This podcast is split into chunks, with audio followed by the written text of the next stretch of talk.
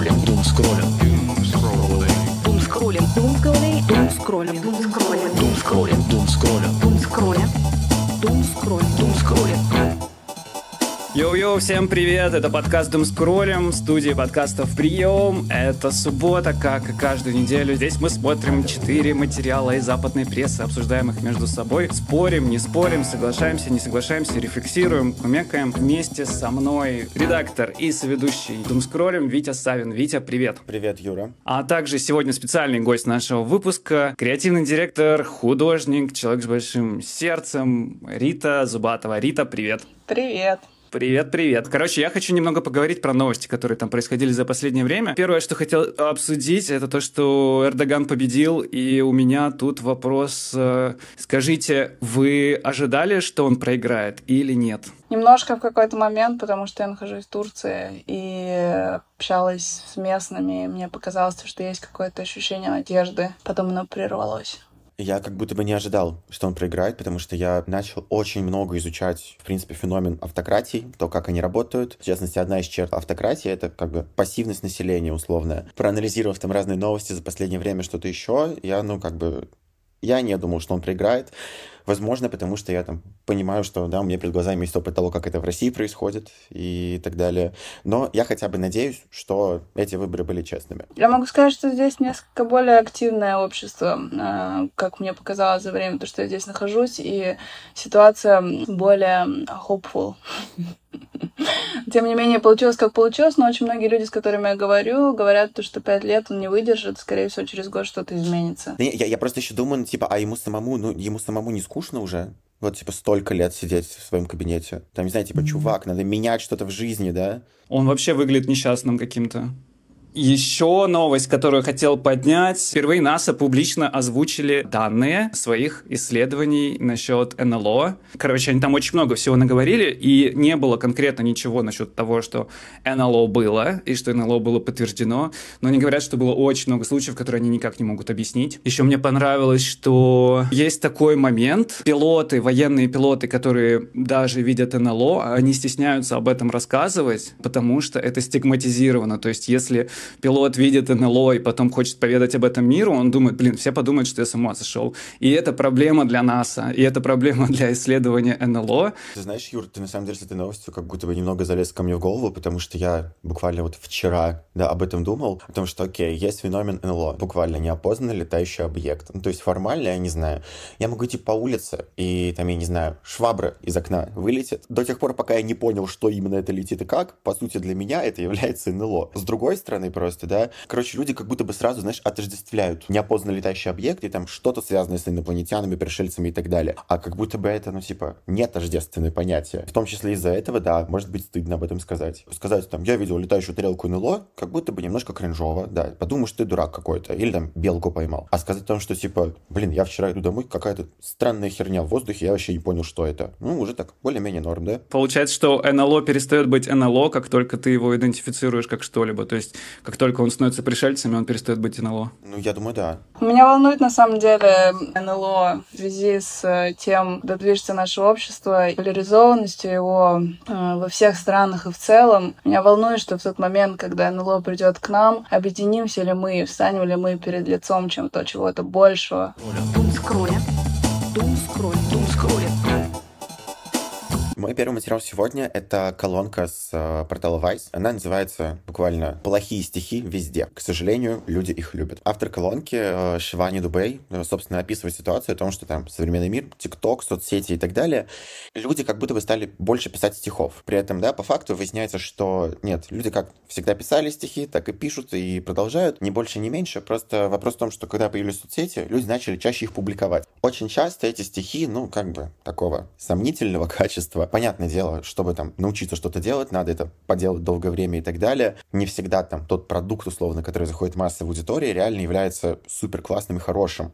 В конце автор этой колонки подводит все к тому выводу о том, что, типа, даже если вы пишете хреновые стихи, это не значит, что вам там не надо их публиковать, что-то еще. Я не знаю, у меня это вызвало какой-то резонанс, потому что однажды сказала Екатерина Михайловна Шульман, можно простить человеку все, кроме дурных стихов. Возможно, я вообще дикий и жесткий сноб, но как будто бы я с этим согласен. Я вот смотрю на людей вокруг, там, своих знакомых каких-то, да, которые тоже там что-то пишут, у кого-то реально очень круто, а у кого-то, ну, типа, это или какая-то базовая штука просто, или просто набор красивых слов, который не несет никакого смысла. И я реально сижу и такой, блин, а, а зачем вы это сделали?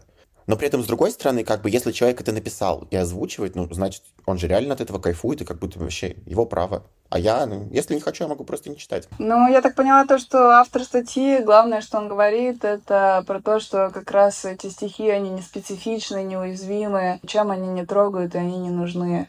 Но тут вопрос, что должно быть такого в стихотворении, что сделает это поэзией? Хороший вопрос. Ну, наверное, уязвимость. То есть тут вот ты как раз э, правильное слово использовала. Наверное, какая-то еще ошибка. Я вот вспоминаю вот эту песню в Уоррелла в 1984. Там была поп-музыка, которую писала машина, да, для... и люди mm-hmm. это слушали. И вот там была вот как раз эта вот плохая поэзия, которая, ну, она как, как чат GPT такая. Она вроде как имеет смысл, но при этом не трогает, в ней нет ничего какого-то такого вот уязвимого. Еще вот что, мне кажется, всегда отличает то, что чат GPT делает, это оно всегда банальное, в этом нет какой-то ошибки. И вот в этих стихах в них нет вот контрапункта какого-то, акцентов, контрастов, вот как всех вот этих вот вещей. Проблема вот этой вот э, авторки, которая пишет Вайс и цитирует Вайс, я просто почитал немножко про нее, ее обвиняли в плагиате. Там прям был твиттер-тред, где сравнивают ее стихотворение с чьим-то стихотворением, и там типа 64 кейса, когда она практически слово в слово просто воровала чужие стихи и выдавала их за свои. Механика какая? Она соответственно, берет чужие стихи, там, удаляет 2-3 слова, а там всего 15 слов в ее стихотворениях. Она удаляет 2-3 слова, печатает это в своей книжке и потом в, показывает в ТикТоке вот это вот стихотворение, выдает его за свое mm-hmm. и набирает кучу просмотров. И а, вот я еще в продолжении, меня почему-то задела эта тема, я в продолжении читал, почему это вызывает ненависть такую. Там есть несколько причин, и одна из них это была то, что людям кажется несправедливым, то, что там такие авторы набирают так много просмотров, то есть окей, да, да, ты ведь прав в том, что типа, ну не нравятся стихи, там не читай, по почитай хорошие стихи. Uh-huh. С другой стороны, если это еще и плагиат, и если она еще и зарабатывает на этом деньги, то это, конечно, вызывает большую ненависть. Но еще одна из причин, почему людей раздражают эти стихи, они ассоциируют это с аудиторией. Аудитория этих стихов — это в основном какие-то юные девушки. Зачастую хейт, направленный против таких авторов, он как раз жена-ненавистнический, потому что людей раздражают вот эти вот маленькие девочки, девочки, собственно. У меня вот э, у знакомой есть такая история про то, что она ходила на как, поэтический вечер какой-то, да, где все просто приходят, читают свои стихи и так далее. И в какой-то момент над ее стихотворением, ну, начали все как что-то там хихикать, что-то такое. Она прекрасно понимала, что она глупая, она еще как-то одета была нелепо, вот что-то такое. И она просто тогда набралась смелости и сказала, а там причем сидят, ну, как бы там, дядьки, тетки старше, чем она сильно. Она набралась смелости и сказала в открытую, мол, ребят, зачем вы это делаете? Вы же сюда приходите как бы не послушать чужие стихи. Вы сюда приходите получить свои вот эти вот, да, там, 15 минут славы, как э, Энди Уорхол завещал, чтобы послушали вас, и после этого там как бы внутри подумать о том, какие вы классные, а остальные нет. Зачем это делать вот так вот в открытую? Поинт, эм, который автор говорит. Любая поэзия сейчас или поэма, которая не вписывается в Инстаграм один на один, Твиттер, ТикТок, как будто бы не имеет места. Но, на мой взгляд, это лишь формат. В этом формате может существовать какая-то серьезная поэзия. Для меня это скорее ограничение, которое может стимулировать в каком-то роде иску- искусство. Можно писать одну фразу, и она либо тебя тронет, э, либо нет. Как мы сказали, будет уязвимо как-то относить э, к настоящему опыту, э, каким-то образом цеплять проверять за живое, вызывать какие-то вопросы. В общем, все вот эти моменты, которые, собственно, заставляют называть искусством искусство. А у вас не было такого в жизни момента, когда проходишь через какой-то сложный момент, разбитое сердце и все такое, и ты слышишь по радио ужасную песню с ужасным текстом, ты как бы, ну, вкус там, он в этот момент не отключается, ты понимаешь, что это полная чушь, но ты слушаешь это и думаешь, сука. Это про меня. Сука. Да. Да, да, да. Самая, наверное, жесткая моя guilty pleasure в этом плане — это Эльвира Т. такси туда и обратно. Черт, как она чувствует. Ну, давай так, очень многие люди, ну, не иронично слушали Бахти 10 лет спустя и слушают до сих пор иногда, да? У них прям отстойная музыка, странные тексты, и 10 лет спустя это, короче, рэп, написанный по сюжету «Сумерек». Вау. Если вы не знаете, что это такое, вообще я очень советую.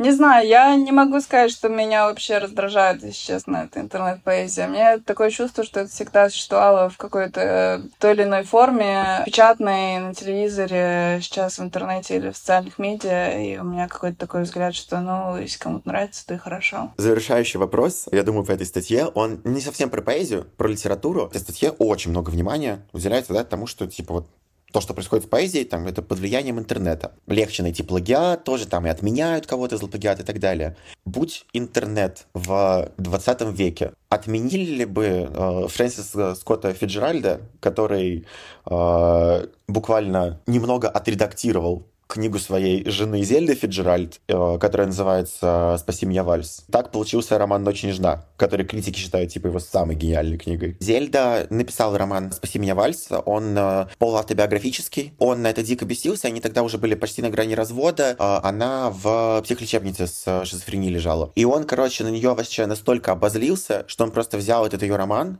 Он даже не то, что переписал, он буквально типа отредактировал, добавил туда там каких-то фактов, очерняющих саму Зельду, и вот так получилось «Ночь нежна». Никакое соавторство не указывал. Да, да, да, да, да, конечно. Потом уже критики как бы, да, начали все это рассуждать, сравнивать и так далее, нашлось. Но вот как будто бы, если бы тогда был интернет, или если бы это произошло сегодня, да, особенно учитывая то, что это э, нейроотличная женщина, которая находится э, на лечении в больнице, то, мне кажется, его бы вообще сразу отменили. Блин, мне нравится слово нейроотличный. Я, кстати, тоже нейроотличный. Мне нравится эта история. Она показывает, как произведение искусства продолжает жить э, даже спустя сто лет после публикации, да, то есть, наверное, это как-то со временем в итоге пересмотрят, справедливость там восторжествует в некотором смысле. В принципе, для всех участников этой истории им уже все равно, угу. их уже нет. Ну, тут Но да. то, что искусство, оно живое, и даже после, там, через сто лет после публикации оно продолжает меняться, а то, что ты говоришь, то как контекст, угу. а, это все меняет. Но это ты прям, прям подвел, да, вот к моему материалу. Да, да, да, да. Да, я поэтому говорю, что у меня, у меня просто есть классный завершающий топик, чтобы, да, уже пойти Отлично. дальше. Второй материал на сегодня, очень, очень мне понравился, это материал New York Times автора Теджу Кол. Это титулованный американский автор и фотограф э, нигерийского происхождения. Много было разговоров относительно, отвечает ли автор за свое произведение искусства, должны ли мы судить э, произведение искусства по тому, что совершил автор. Отчасти как бы эти разговоры, обсуждения, они уже банальны, ну, для меня. А он нашел другую точку зрения, другой как-то угол и фокус, как посмотреть на эту тему. Он рассказывает о голландском художнике 17 века Яне Вермеере, рассказывает о нем с большой любовью, как он впервые увидел эту картину, как его картины, как он увидел их спустя 30 лет. Он очень живо описывает э, все свои ощущения, которые он там получает, глядя там на эту картину, прям, прям с большой любовью. Но помимо этого он дает контекст, что живопись это, это больше, чем просто картина. Это еще и портал в тот мир, как когда эта картина была написана. Изучая картину и то, что на ней, мы можем узнать гораздо больше о контексте и о том времени. И, соответственно, если мы там до этого, я не знаю, мы рассуждали про Брузум и говорили, вот он неонацист,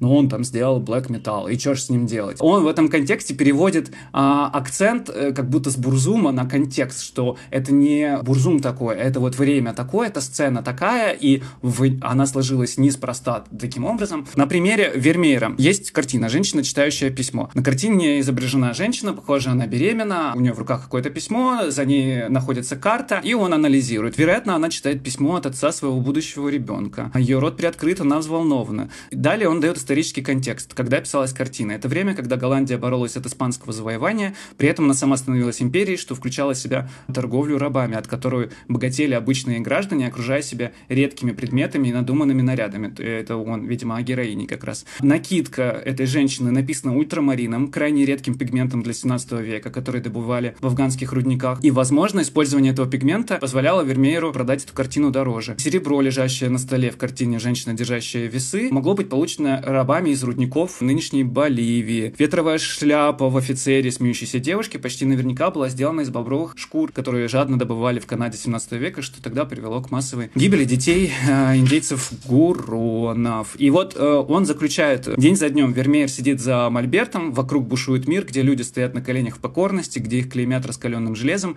и картины проницаемы для всех этих внешних неприятностей. На самом деле картины являются их продолжением. Влюбчивые солдаты не играют играют в переодевание, они дерутся и убивают. Мы напрасно ищем в творчестве Вермеера образ простой счастливой семьи, матери, отца и ребенка в идеальном мире. Мир картин поэтичен, лиричен, но также он надломлен, уязвим, изолирован и тревожен. Эти картины несут с собой и красоту, и утешение, и ужас. Еще тут удачный момент, что он сам является автором нигерийского происхождения, но это вообще бинго, то есть когда еще и человек вот с такими корнями пишет про там э, работорговлю, которая существовала, да, ну это прям дает ему право э, рассуждать о таких вещах, и никто другой там нигерийского происхождения не сможет уже сказать, вот, ты не знаешь, о чем ты рассуждаешь. Я когда начала читать это, думаю, ага, выставка Вермеера, я очень хотела на нее попасть, она в моем любимом музее, возможно, в мире, Райкс музей в Амстердаме сейчас проходит. Эту картину, с которой начинает описывать автор, я ее видела, она меня тоже тронула.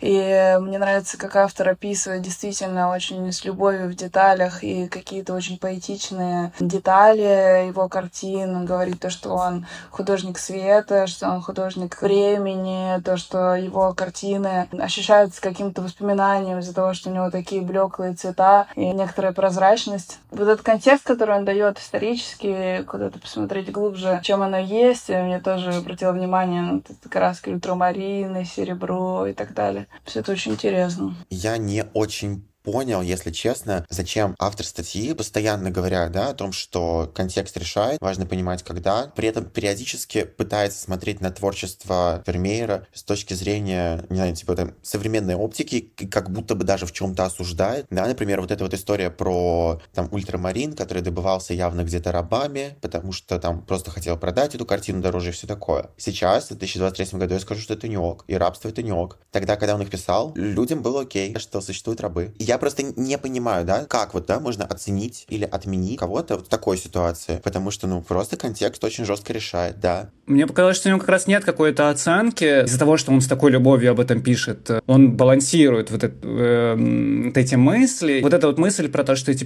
картины, они передают и красоту, и ужас, и на самом деле то, что он э, дает, это как будто делает э, глубже восприятие картины. Для примера там есть и более не нейтральные выводы. Например, он говорит, что он написал, я не помню, там 42 всего картины за свою жизнь или что-то угу. такое. А, и объясняет, что это потому, что у него было там 15 детей, а также он еще работал арт-дилером. То есть он берет какой-то факт из его живописи, из его деятельности, и через это пытается найти вот что-то большее, что-то узнать, узнать что-то большее, и это, и это круто. Вот. Я недавно читал материал про австрийского художника, который устроил там целую секту. Он э, людей буквально там подчинял, и он собрал там человек 200, э, что ли, и там со всеми он там занимался сексом, и он их как бы расчеловечивал, забирал детей у родителей, э, и это всех там жестко травмировало. Допустим, у него есть выставки. Мне интересно, как вы к этому относитесь? Должны ли быть выставки, пойдете ли вы на них? С одной стороны, как бы распространять его искусство, возможно, это плодить таких же авторов, да, с другой стороны, в человеке, в природе, в натуре уже есть э, какое-то вот это вот стремление перейти черту, и когда автор его переходит, у людей это отзывается. Как будто любое искусство действительно про эмоцию. Вот мы вроде с этого начали, к этому пришли. Про эмоцию сильную. Если я смотрю кино, я понимаю, то, что оно сфабрикованное, но я даже не знаю, на самом деле, каким был процесс его создания. Часто за кулисами тоже происходят какие-то вещи, о которых мы не знаем, и то, как достаются, в том числе, эмоции из актеров э, и так далее, тоже какой-то магический таинственный процесс. Не до конца понятный, да, всегда нам. Э, ну, как будто бы это все ведет э, к определенному результату, который нас трогает. Есть очень жесткое кино, которое тебя потрясает, и ты потом неделю ходишь и думаешь о нем. Есть искусство, которое вызывает улыбку и поддерживает. Как будто бы все вот эти тона, все оттенки, они важны. Сказать, э, пойду я на эту выставку, я бы, наверное, все-таки персонально реально выбрала, исходя из того, близко ли мне это искусство в итоге, а хочу я это испытать, в каком я состоянии, очень много как будто бы исходных, с которых бы я это решила. Должно ли оно быть, и должна ли даваться площадка такому художнику. Вопрос интересный, конечно. Но как будто бы это все близко вот э, к этим эмоциям, которые мы испытываем при просмотре разного кино. Разница в том, а, страдали ли настоящие люди. Я нашел, э, во-первых, венский акционизм, конечно же. Во-вторых, этот автор, про которого я говорю, это Отто Мюль. А, все. Значит, про Мюля расскажу. Отто Мюль, да. Вот, можешь, Рит, его загуглить. Но, на мой взгляд, как бы искусство-то вообще неплохое. Ну да, Ты бы пошла на его выставку? пошла бы, наверное, да. Ну, Я бы тоже.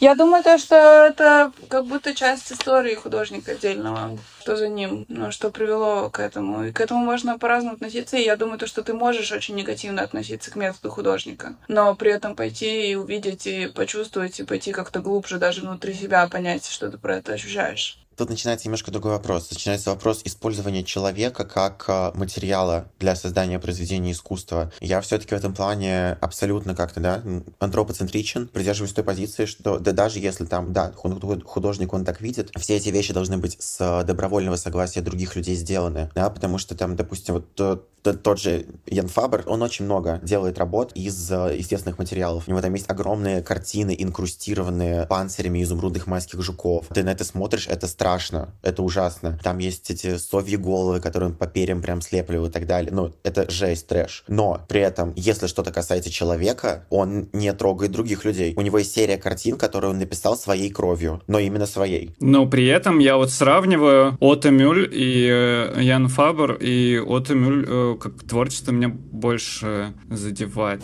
Дум скролля. Дум скролля. Дум скролля.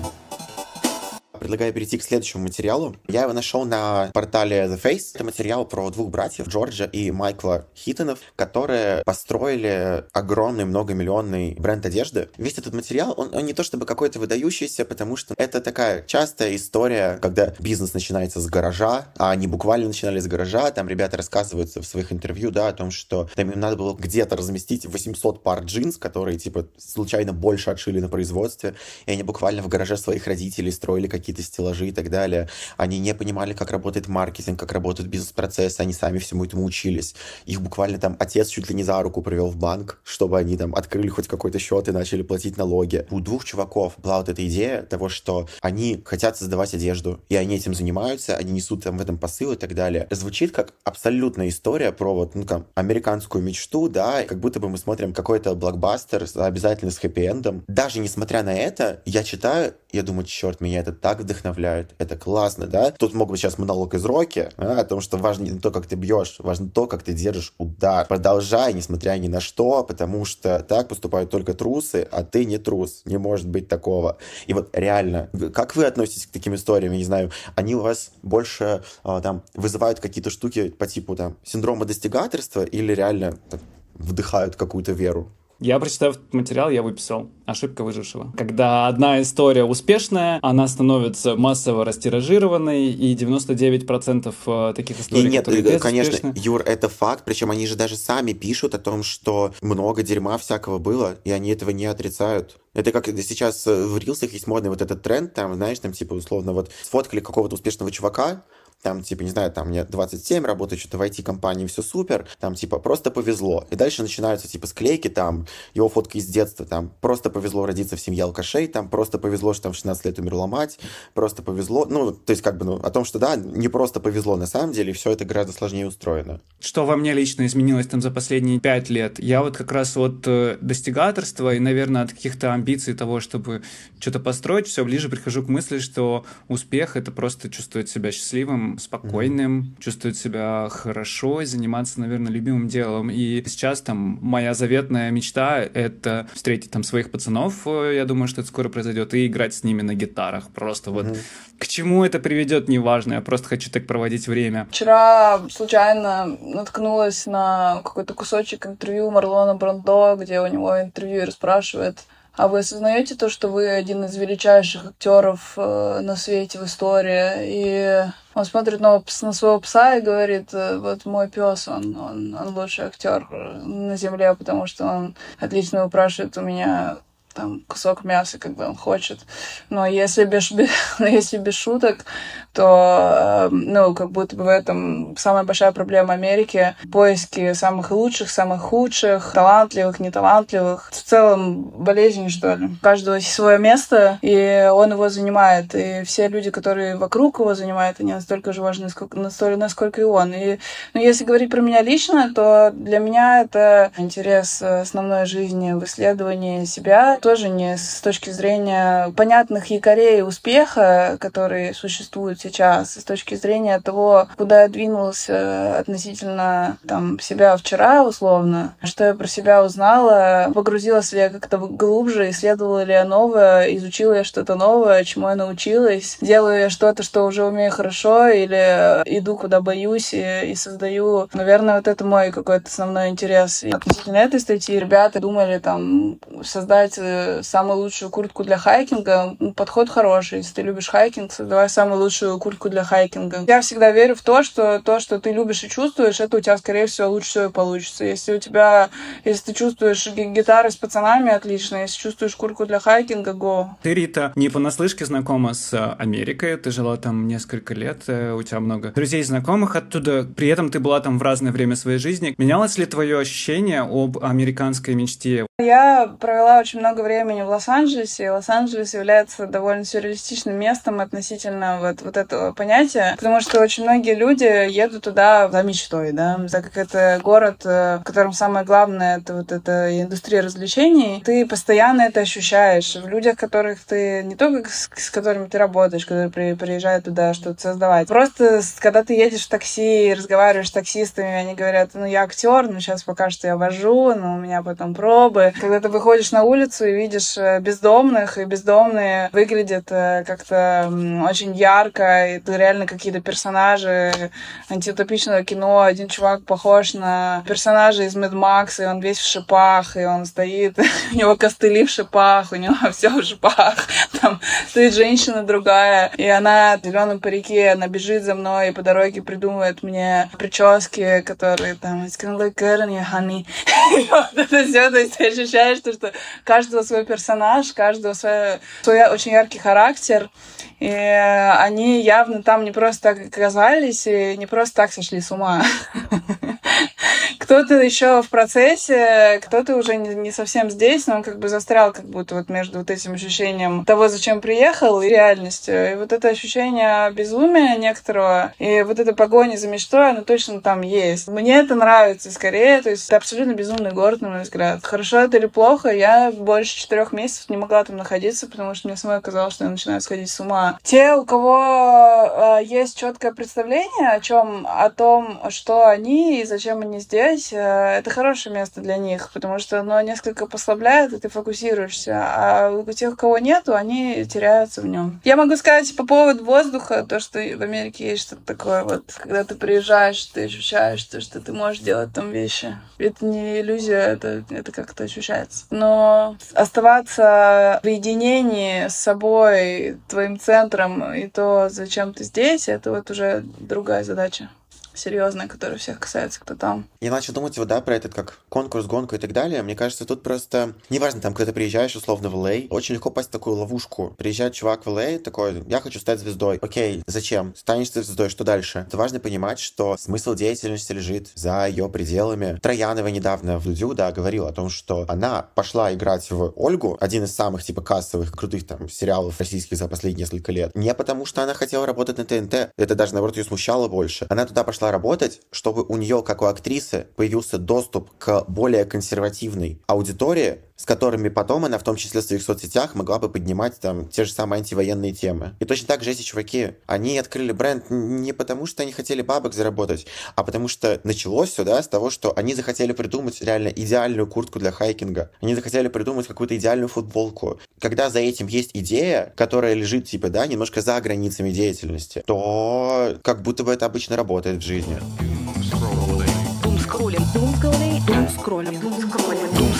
Как раз четвертый материал, он очень рифмуется с этим третьим. Это материал издания Insider, и он называется так, что, в принципе, можно весь остальной материал и не пересказывать. Он называется «Женщина живет на отдаленном канадском острове с 15 другими людьми, где поход в магазин занимает 8 часов, и дважды в год она оказывается изолированной из-за погоды». Обожаю такие длинные заголовки. Пять лет назад 32-летняя Доминик Набес вместе с мужем переселилась на северный канадский остров, стала работать, я так понимаю, в большом городе, городе, устала гнаться за чем-то, захотела больше там проводить времени на природе, больше рыбачить и ходить в, в походы.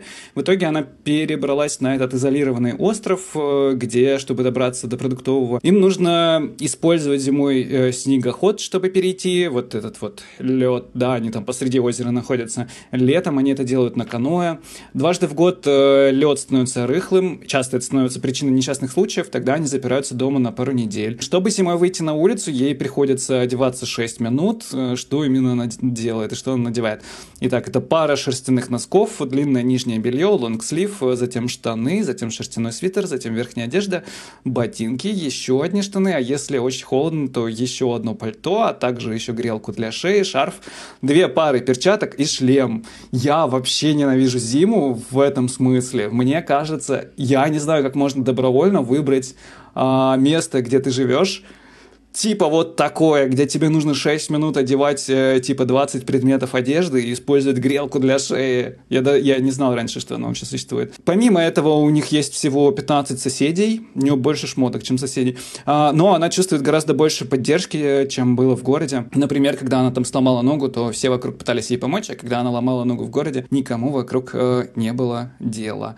Вы бы согласились э, вот так вот погнать на природу, ото всех, жить уединенно, сами с собой? Я вообще, когда начала читать, увидела заголовок, подумала то, что звучит хорошо. Восемь часов ехать за продуктами, почему бы нет. Но это к тому, что я сейчас говорила про какую-то намеренность в ЛА. Я, конечно, там ездила полтора часа в день в одну сторону, три часа в день туда-сюда э, на работу. И мне нравилось это время, потому что я в это время как раз как-то выдыхала о своем, думала, с кем-то иногда общалась. Мне вообще нравится идея что-то делать намеренно, такое простое действие, как поехать за продуктами. И это как бы является твоей задачей на день. Такой медитативный процесс. Ты собираешься, едешь туда, там она описывает, как они планируют, что они будут покупать за день. Не знаю, звучит прикольно. Но вот эти 3000 слоев одежды, вот это, могу сказать, какие-то как колючие ощущения из детства в Сибири у меня от этого. Стоят ли колючие колготки черных медведей, белок и калибри? Это вопрос. Витя, ты бы покинул город?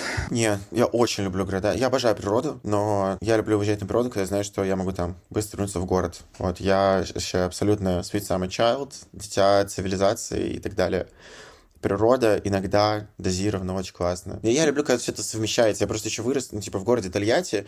Это город, в котором дохрена зелени, потому что это, ну, буквально город на берегу Волги. Районы города разделены лесом. И я поэтому просто привык жить в той парадигме, что как бы, ну, из любой точки города мне там дойти до леса так, что прям все, лес, лес, деревья, не видно город, это, ну, минут 20-30 максимум занимает пешком. Вот у меня, не знаю, видимо, с детства осталась эта штука о том, что, типа, вместе это совместимо, но, но город нужен. У меня лично просто очень это изменилось, наверное, с возрастом. То есть я помню, как я первый раз оказалась в Нью-Йорке, и оказался городом мечты для меня. Я до сих пор очень люблю Нью-Йорк, я очень люблю большие города тоже. Но сейчас я понимаю то, что мне хочется на природу, мне хочется уединения, быть наедине с своими мыслями, куда-то там глубоко залезать и слышать себя, чего иногда в городе делать не получается просто из-за наличия шума разного рода информационного и ну, буквально шума. Если ты находишься, наверное, очень долго в, в удалении, можно одичать. Я, кстати, думаю, у нее у нее э, привилегированное положение, потому что у нее есть муж. Если бы у меня была жена, я бы, возможно, в принципе, согласился.